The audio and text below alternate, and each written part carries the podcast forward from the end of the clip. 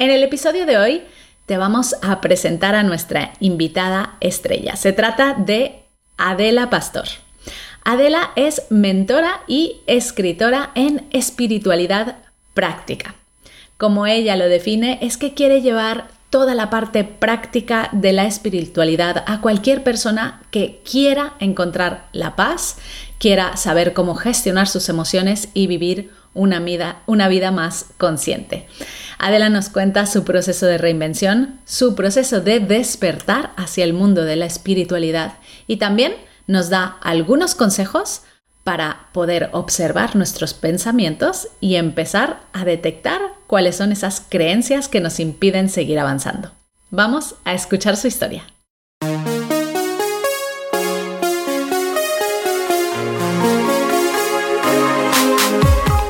Bienvenida a Madres Reinventadas, presentado por Billy Sastre, un podcast para madres que están redefiniendo el concepto de trabajar sin renunciar a su vida familiar.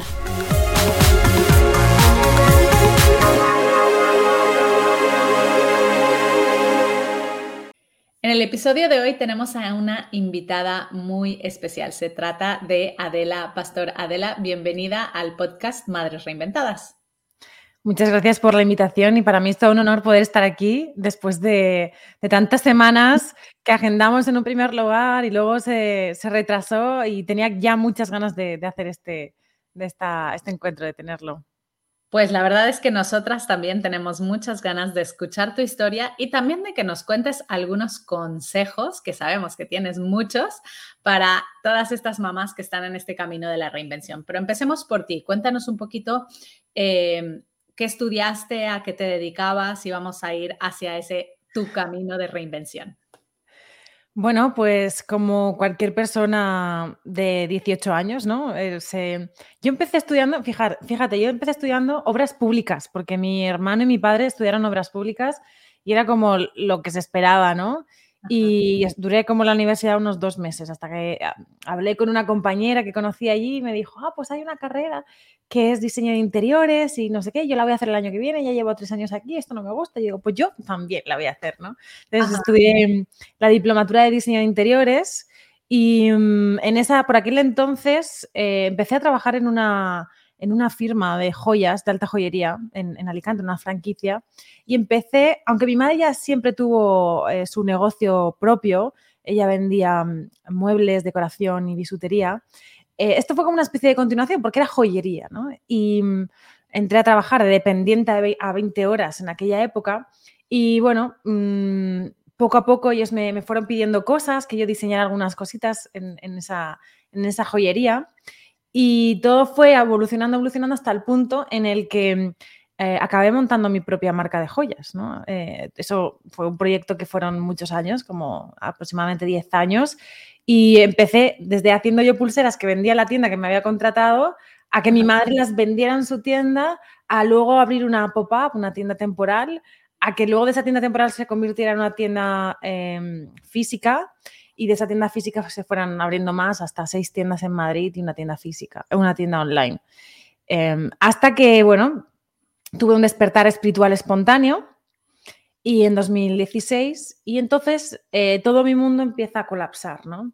Es verdad que en esa historia que os he contado, esos 10 años que pasan de, pasan cosas, ¿no? En la vida pasan cosas y una de las cosas que pasaron es que falleció mi hermano en un accidente de tráfico, mi padre falleció en otro accidente de tráfico, como un poquito tiempo de, de diferencia y era muy jovencita.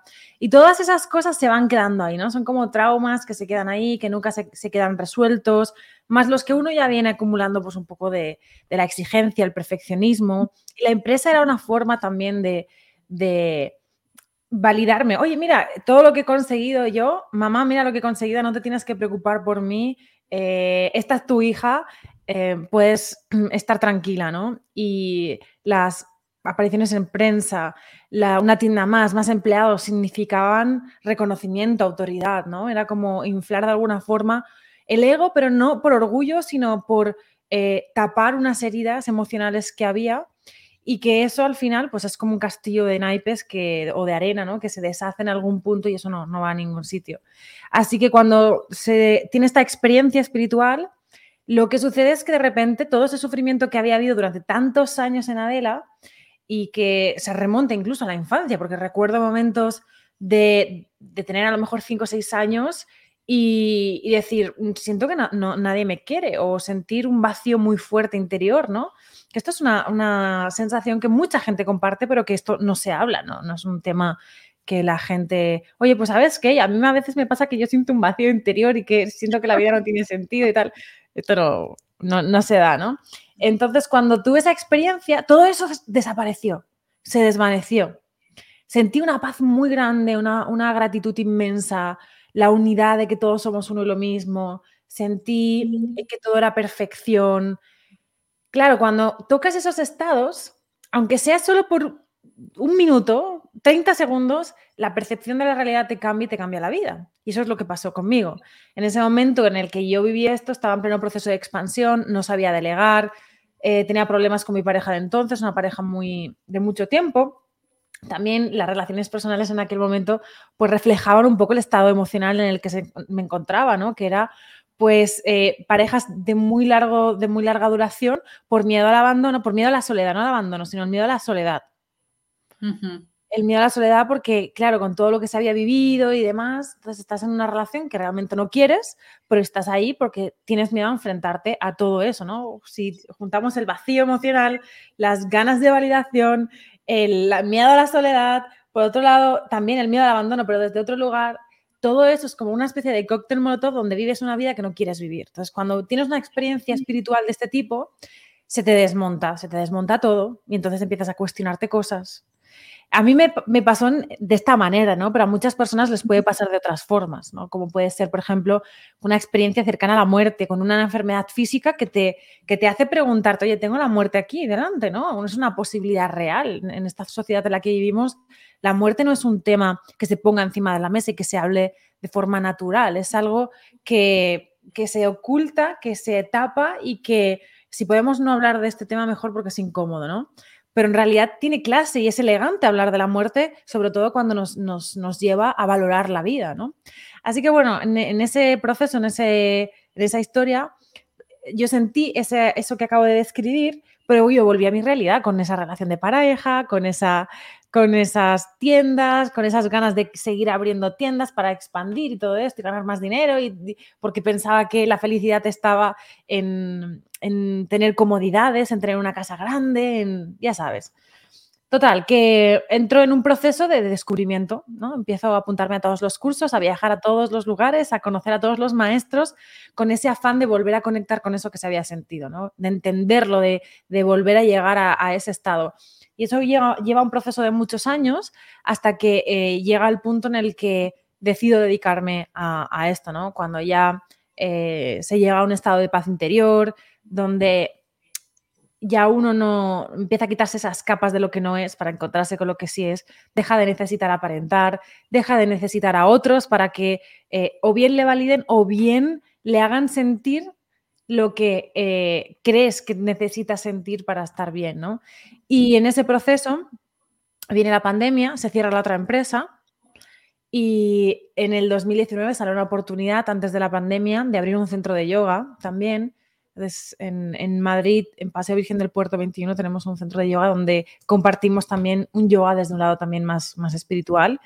Y por otro lado, pues tenemos esa parte digital, ¿no? Que es básicamente a lo que me dedico, que es acompañar a personas a que encuentren esa paz mental que todos buscamos y queremos, para que pase lo que pase, siempre puedas estar bien, independientemente del, mundo exterior, y por otro lado, pues que podamos desarrollar ese lado espiritual que todos tenemos, ¿no? Y eso lo hago pues a través de eh, grupos, ¿no? A través del programa Vida Consciente o a través de, procesos individuales, aunque lo cierto es que hago muy, muy, muy poquitos, muy poquitos. Adela, wow, me encanta todo e, este proceso que has vivido, ¿no? Y, es, y, cómo te ha cambiado eh, el rumbo. Eh, en tu biografía de, Instagram pones que eh, te dedicas a la espiritualidad práctica. Cuéntame un poquito qué es eso. Claro, cuando yo me introduzco en este mundo de la espiritualidad, porque claro, yo de repente empiezo a tener em, me pasaban cosas muy locas, ¿no? Lo que se conoce como la manifestación, las sincronicidades, eh, tener percepciones, ¿no? Como clarividencias, escuchar cosas, clariaudiencia, eh, precognición. Entonces empiezan a darse una serie de experiencias Y empiezo a creyendo que este mundo era el que me iba a traer esa paz de nuevo, ¿no? Empiezo a entrar, empiezo a entrar en el, mundo de la espiritualidad más esotérica.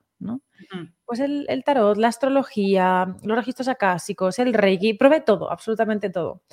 Y en ese camino descubrí eh, que este tipo de herramientas entretienen más a la mente, no te llevan directamente al, al punto clave, que es el trabajo interior, ¿no? Es cierto que si tú estás vamos a suponer, en una escala y en esa escala estás en el, escalón inferior y, por ejemplo, la astrología está un poquito más para arriba, sobre todo dependiendo del nivel de conciencia que tenga la persona que te está haciendo la carta astral, eh, es verdad que tú vas a subir y te vas a sentir mejor, pero eso tiene un techo, ¿no? Entonces, la espiritualidad práctica es no depender de una sesión externa, de un, de, una, de un terapeuta, no depender Mm, de, una herramienta en concreto, sino que algo que esté disponible para ti en cada momento y que no sea, porque el mundo esotérico es muy sexy, ¿no? El mundo esotérico es, wow, saber el futuro. Pero eso es exactamente lo que nos eh, impide estar, alcanzar los estados de paz, que es precisamente los estados de incertidumbre, abrazarlos, permitirlos y estar bien desde la incertidumbre. Entonces, la espiritualidad práctica es todo aquello que se puede gestionar en tu día a día, sin necesidad de irte al futuro, sin necesidad de mm, acudir a rituales, a personas externas y a cualquier cosa que, te aleje de quien tú eres, ¿no? Al final, la clave siempre está en ir hacia adentro. A mí este concepto me parece súper interesante y te cuento, Adela, aquí en este podcast hay muchísimas mujeres, muchas madres, por supuesto, todas ellas, y muchos casos que se repiten y que yo escucho con atención, en donde em, hay muchas mujeres madres que se quedan en un puesto de trabajo por miedo a tomar la decisión de salir de allí sabiendo que no son felices, ¿no? Entonces, em, pues muchas veces cuando te conviertes en mamá, Mm, te aparcan, te quitan responsabilidades, mm, te, miran mal por coger una jornada reducida y empiezan los problemas, ¿no? Y lo que yo veo con mucha tristeza es que muchas veces la espera eh, es tan larga que es el propio cuerpo el que te dice ya basta, ¿no? O sea, ya no vas, ya no puedes soportar tanto nivel de ansiedad ni de estrés y muchas veces pues les paran con eh, problemas de salud graves y al final acaban renunciando, que era lo que tenían que haber hecho desde el día en que se dieron cuenta que no eran felices, ¿no? Entonces, has, hablado de, mm, de llegar adentro de ti y de conocerte. Yo creo que esto es un proceso que es importante y que muchas veces por el día a día que vivimos pasamos por alto, ¿no? Y mucha gente me dice, ya, Billy, pero es que ¿cómo sé lo que quiero? ¿Cómo me conozco? ¿no? ¿Tú qué les dirías a estas personas? Claro, esto es una... La forma en la que lo has planteado trae... Pues, podemos hablar mucho, ¿no? Alrededor de todo esto que, se ha hablado. El autoconocimiento es empezar a observar toda forma de pensamiento y toda forma de emoción, ¿no? Desidentificándose de ellos. Es decir, tú te aparece un pensamiento y tú puedes eh, seguir detrás de él, ¿no? Tengo miedo a que me echen del trabajo porque, y entonces la mente empieza a crear un escenario de, tengo miedo a no poder pagar las facturas y entonces si no puedo pagar las facturas, mi hijo, la calidad de mis hijos va a ser eh, inferior y entonces yo voy a ser mala madre y entonces entra el campo de la culpa y empieza luego el campo del, del enfado y luego entra el campo del orgullo porque claro, ellos son peores, yo soy mejor y no me están valorando, entonces entro en el estado de la víctima. Entonces, claro, no somos nada de eso. No somos nada de esos campos de energía, del orgullo, del miedo, del, deseo, de la, de la apatía, de la tristeza, de la pena. No somos nada de eso. Pero para reconocer que no somos nada de eso, primero tiene que haber un, un trabajo de autorresponsabilidad y de mirar hacia adentro sin culpar al exterior. Es decir, el exterior es el maestro, el la pareja, los hijos, el trabajo, la sexualidad, el dinero, todos son nuestros maestros. No es eso del exterior lo que te hace infeliz, sino cómo reacciono a eso del exterior. Entonces, ¿qué pasa? Que si yo observo mi mundo interior y hago un trabajo de agotar los campos de energía negativos, entonces yo conecto con la paz. Fíjate qué fácil. No tengo que hacer nada del otro mundo, sino me tengo que hacer cargo de la negatividad interna para que una vez yo me hago responsable de esto que está apareciendo dentro y que yo no soy, esto se disuelve. Cuando se disuelve hay paz y cuando hay paz hay claridad. ¿Y la claridad para qué? Para dejar un trabajo o para seguir en un trabajo, pero al menos desde la paz. A lo mejor el camino no es dejar el trabajo en este momento. A lo mejor sí lo es en este momento. Nadie lo sabe. Lo que sí, lo que uno sí sabe es si conecta consigo mismo, es tiene la certeza, tiene la claridad. Y eso se da cuando haces un trabajo tuyo personal. Entonces, claro, empezar en este trabajo de autoconocimiento implica autorresponsabilidad, implica también conectar con la propia verdad. Es decir, ser muy honesta. Yo aquí, cuando me he presentado, he sido muy honesta. ¿no? He dicho, pues mira, yo estaba haciendo estas cosas porque yo no me sentía bien y no es porque eh, era fuera mi vocación, es que lo hacía porque necesitaba que otros me validaran, necesitaba sentirme suficiente. Entonces, esto es muy importante porque cuando hay honestidad es como la llave maestra. Si, por ejemplo, una de las formas disfuncionales que tenemos de gestionar las emociones es la negación. La negación es, tenemos enfrente una cosa y la negamos, ¿no? Ah, por ejemplo, mm, estás experimentando burnout, ¿no? Me acuerdo una amiga, ¿no? Eh, justo en la pandemia que yo le decía, es que estás mal, es que yo te veo que tú no estás bien. Y me decía, yo estoy muy bien. Ah, yo, digo, pero tú te has visto la, piel, has visto cómo estás, cómo vuelves a casa todos los días, ¿te has dado cuenta? Y ella me decía, no, no, yo estoy muy bien. Y digo, tú estás mal, lo que pasa es que te has acostumbrado a estar mal y lo has normalizado. Mm. Eso es lo que nos pasa muchas veces, que eh, no sabes que estás mal porque se normaliza eh, el entorno, se normaliza, ¿no? Cuando la normalidad en realidad debería ser la paz, la felicidad, el estado de, plenitud, el estado de felicidad completo. Eso sería la normalidad. Cuando aparecen eh, emociones negativas, también es la normalidad, pero la normalidad es aprender a gestionar las emociones negativas, no que sean las emociones negativas las que gestionan nuestra vida, que eso es lo que pasa. Yo voy al trabajo y voy encabronada, y entonces veo al jefe y entonces proyecto sobre el jefe todas las cosas malas que me están pasando. Pero él es solo un maestro para ti. Él es un espejo para ti, para que tú te des cuenta del trabajo espiritual y emocional que aún está pendiente por hacer. El otro no es responsable de nada. Tú mm. tienes la semilla en el interior. Claro, esto, dependiendo de a qué egos y en qué momento, esto no le gusta nada. Porque dices, eh, yo soy la víctima aquí, ellos son los que me están tratando mal. ¿No? Como, creo que fue ayer. Ayer hablaba con alguien y me decía, es que eh, no voy a encontrar, es que, mm, bueno, decía algo así como, nos tienen esclavizados en el trabajo. Nos tienen esclavizados y es que mi jefe, además, le dices una cosa y es que no te hace caso. Entonces, nos estamos, desmotivados todos porque no nos reconocen, Y te dice, luego le dices, bueno, pues eh, yo quiero cambiar de trabajo, ok, ¿a qué te quieres dedicar? Pues que no lo sé, y no lo sé, y no solo eso, es que no creo que yo encuentre otra cosa, ¿no? Esa desesperanza. Entonces dices, ni estás esclavizada, ni crees que no, hay, o sea, ni es real que no haya otras oportunidades en el exterior. Entonces no es lo que nos pasa, sino la percepción de la realidad exterior lo que hace que nos sintamos como nos sintamos. Entonces, ¿qué pasa? Que cuando encontramos un conflicto o una situación de estrés en nuestra vida, sea como decía, la pareja, los niños, el trabajo, el, propio emprendimiento. Si eso genera estrés, obsérvalo. Porque hay algo a lo que tú te estás resistiendo, no estás permitiendo que algo sea tal y como es. Y además, muy probablemente estás alimentando ciertos pensamientos que generan ciertos patrones que limitan tu realidad. Porque si tú dices, yo no voy a encontrar nada, no voy a encontrar otro trabajo sino este, estás limitando tus posibilidades, cuando el mundo y la realidad está llena de posibilidades infinitas. ¿Qué pasa? La mente, que el ego lo clasifica todo lo que sí y lo que no, lo que debería ser y lo que no debería ser, dice, este trabajo sí, este trabajo no, este trabajo es digno, este trabajo no es digno, ¿no? Yo le digo, mira, es que trabajando de cualquier cosa, porque nada es más especial que nada, de cualquier cosa, un trabajo sencillo, humilde, haciendo camas, cuidando niños, eh, haciéndole la compra a otras personas, sacando a pasear perritos, algo sencillo.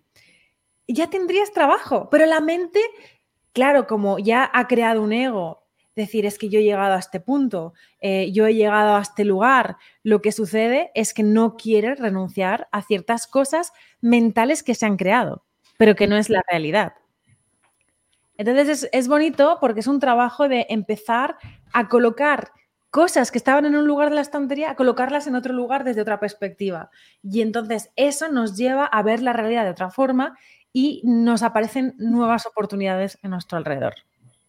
Adela, ¿cómo podemos, o sea, has dicho, observa, ¿no? Obsérvate, observa tus pensamientos y empieza a identificar eso que no te está funcionando, que no te está ayudando a tener esa paz, ¿no? ¿De qué manera o qué tipo de ejercicios hay para poder observar, ¿no? Porque hay veces que esto parece tan abstracto que eh, hay, hay, gente que dice, ya, ya, pero observar cómo, ¿no? ¿Cómo, ¿Cómo me observo a mí misma? Claro, es como decir, ¿cómo camino? ¿No? Caminar es muy abstracto, sí, es verdad, caminar es un, es, un, es un constructo mental porque es un concepto, ¿no? Es una idea, caminar, ¿no? Pues un paso detrás de otro. Pues la observación es igual, es ¿Qué pasa por dentro de tu cabeza? ¿no? Ahora mismo, em, hace un momento ha entrado mi marido por detrás, ¿no? Y entonces a la mente ha aparecido un comentario, ¿no? Se supone que no tendría que haber entrado. Observas ese comentario, ¿no? Ese comentario es un juicio, no es una aceptación, es un juicio en que, y luego observas en el cuerpo físico si eso ha provocado cierto grado de enfado. En este caso no lo ha provocado, pero a veces sí lo provoca, ¿no? Entonces, al reconocer ese grado de negatividad, cuando se enjuicia algo, cuando provoca algo a nivel físico, genera un campo de energía negativo, yo observo eso, lo transito, lo agoto y entonces ese juicio se, libera. Pero esto es como el filete que le das al niño que no sabe, no, tiene los dientes aún y no está en ese proceso de aprender a, a comer. Claro, observa, es como darle el filete completo. Vamos a hacer un trabajo de cortar ese filetito y hacerlo a trocitos, ¿no? Al principio podemos hacer, ok, siéntate cinco minutos y apunta todo lo que venga a la mente. Mm. ¿no? Por ejemplo. Eh, luego se puede hacer, hazte esta meditación y no, no critiques lo que está pasando. Simplemente obsérvalo sin irte detrás de esos pensamientos. Y apúntalo, escríbelo o compártelo con alguien que también esté en este proceso. Esos son algunos de los ejercicios, no estos en concreto, pero de este estilo, eh, son cosas que trabajamos, por ejemplo, en las mentorías grupales o en el programa de vida consciente. Eh, por ejemplo, algo que es básico, básico, básico, es reconocer las formas en las incorrectas en las que tenemos de gestionar las emociones, ¿no? hemos hablado ahora mismo de la negación, ¿no? La negación es un poco más difícil de reconocer, pero hay dos en concreto eh, que son más fáciles. Por ejemplo, el escape. Esa vez que estás enfadada o estás agobiada o estás cansada y te vas a la nevera a, comerte algo. O mm. cuando estás cansada o has tenido una discusión y te pones un Netflix y dices, va, me veo una serie y ya, eh, pues esto, un, rato menos, ¿no? Por así decirlo. O cuando, por ejemplo, me voy y, me voy a comprar y esa satisfacción ese placer momentáneo que te da comprar, por ejemplo, sería una forma de tapar emociones, ¿no? Hacer un inventario de todo eso nos ayuda a ir rascando, es como las capas. Tenemos capas y capas y capas. Cuando vamos observando nos vamos dando cuenta de capas y vamos quitando una capa. Y luego hay otra capa, y luego hay otra capa. Y luego, ¿qué queda después? Lo que eres. Entonces empiezas a reconocer tu humanidad, de que como ser humano te equivocas, pero está bien equivocarse. No es nada que, que por lo que debamos culparnos o fustigarnos, sino que es amoroso em, reconocer, ¿no? Que los, no eres los pensamientos, que puedes tener un pensamiento de decir, es que tendría que haber hecho esto, culpa, pero no, no dejarte llevar por ello. Entonces el ego dice, yo ya estoy en un proceso espiritual, yo no tendría por qué tener estos pensamientos.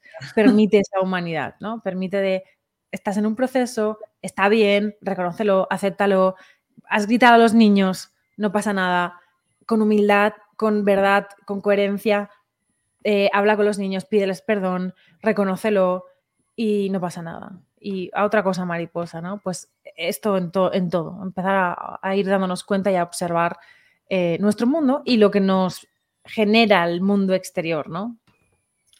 Me encanta, Adela. Me quedaría horas hablando contigo, Pero nuestro tiempo es valioso también aquí para las mamis, así que cuéntanos un poquito dónde podemos encontrar más de ti, conectar con todos estos eh, cursos que ofreces, apuntarnos a esos eh, cursos de mentoría grupal y, bueno, empezar a trabajar nuestra conciencia eh, y nuestra espiritualidad, que es muy importante a la hora de gestionar nuestras emociones.